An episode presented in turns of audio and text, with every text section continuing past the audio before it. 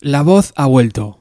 Sí, los viejunos del lugar presumen de haber vivido la época dorada, con Sinatra en todo lo alto. Para nosotros, los que crecimos en los años 90, ha sido Beth Gibbons la que nos ha torturado, a su antojo, canción tras canción, con su inevitable voz. Y aunque ha pasado una década del último álbum de Portishead, miramos con lupa cada movimiento que hace esta mujer, porque realmente echamos de menos que nos torturen. Hoy, 30 de enero del 2019, ella ha decidido anunciar que regresa con un nuevo proyecto, un álbum donde colabora con la Orquesta Sinfónica de la Radio Nacional de Polonia, dirigida por Krzysztof Penderecki, quien ya trabajó con Afes Twin y Johnny Greenwood de Radiohead.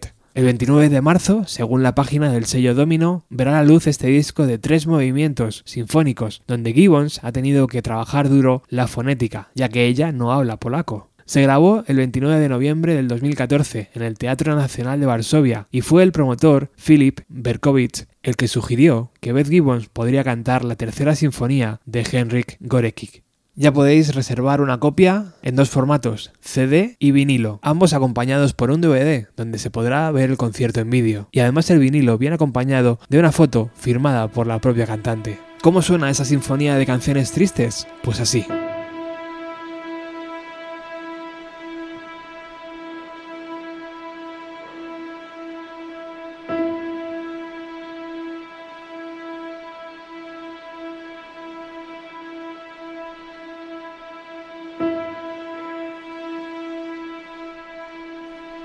See.